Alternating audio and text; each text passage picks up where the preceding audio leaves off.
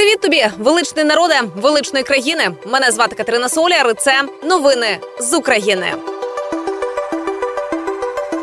Триває 268-ма доба нашого героїчного протистояння ворогу. Доба, яка точно наближає Україну до перемоги, навіть якщо ця перемога буде без світла, без води чи без газу. Головне, що це буде перемога над вами і без вас. Ну і до речі, про світло, коли країна-терористка ціляє в наші енергооб'єкти, щоб примусити українську владу до перемовин. У цей момент не лише ми у домівках сидимо без світла, а й лікарні. Під час одного з таких випадків у Львові хірурги центру дитячої кардіології та кардіохірургії мали продовжити операцію на серці, попри раптове відключення світла, що сталося внаслідок атаки Росії на енергетичну інфраструктуру міста. Але ж вони все одно не зупиняються. От, до прикладу, вчора під час чергової атаки РФ атакувала Україну ракетою з імітатором ядерної боєголовки. Для удару росіянці взяли одну Х-55 зі свого ядерного арсеналу, відкрутили з цієї ракети ядерну боєголовку і замість неї поставили порожню болванку. Запас крилатих ракет в РФ закінчується. Здається, раз у хід пішли ракети з ядерного арсеналу. Ну також відомо, що під час атаки 15 листопада збили ракету Х-101, яка була виготовлена у третьому кварталі поточного року. Хоча зазвичай працює така логіка: спочатку відстрілюються старіші ракети, далі в хід йдуть вже новіші. А може, це і є старіші, старші. І ще кілька слів про перемовини, на які нас постійно штовхають. Головнокомандувач Володимир Зеленський назвав умову, при якій Україна дасть старт експорту російського аміаку з українських портів. Це була одна з умов Росії, коли йшлося про продовження зернової угоди. Тож ми можемо домовитися тільки якщо буде реалізовано обмін усіх на усіх. Ми не хочемо здійснювати торгівлю з Росією, допомагати їм. Вони наш ворог. Тож спочатку полонені, всі полонені, ну а потім аміак.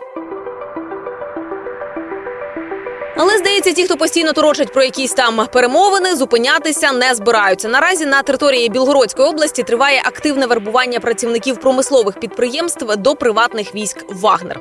Так, звісно, за погодженням з керівництвом це відбувається. Усі працівники призовного віку Оскільського електрометалургійного комбінату залучатимуться тепер до військових зборів на базі ПВК Вагнер строком на 30 днів із збереженням заробітків.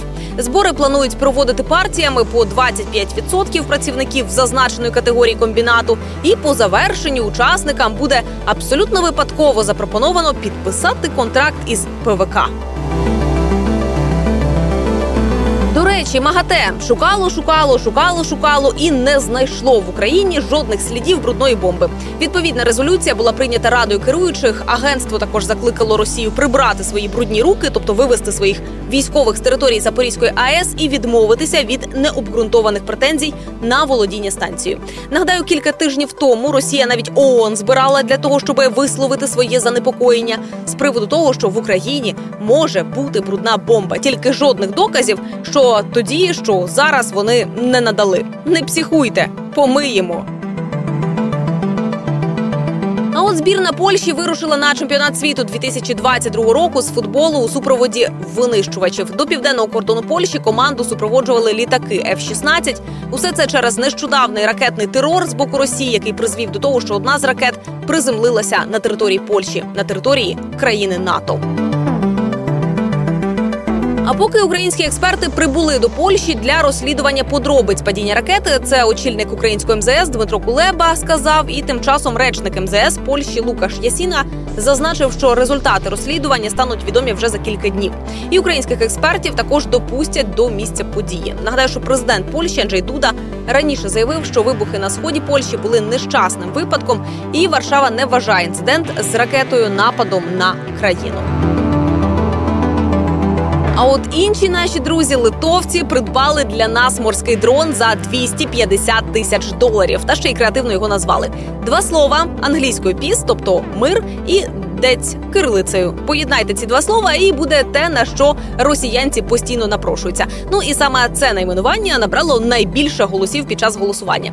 Ну і зараз литовці вже збирають кошти на ще один дрон для наших котиків зі збройних сил України. Це були всі новини з України. Бережіть себе, вірте у збройні сили України і щодня робіть маленькі кроки, які наблизять нас до нашої великої спільної перемоги над ворогом. З вами була Катерина Соляр. Слава Україні! Слава українським героям і смерть цим клятим ворогам. Почуємось.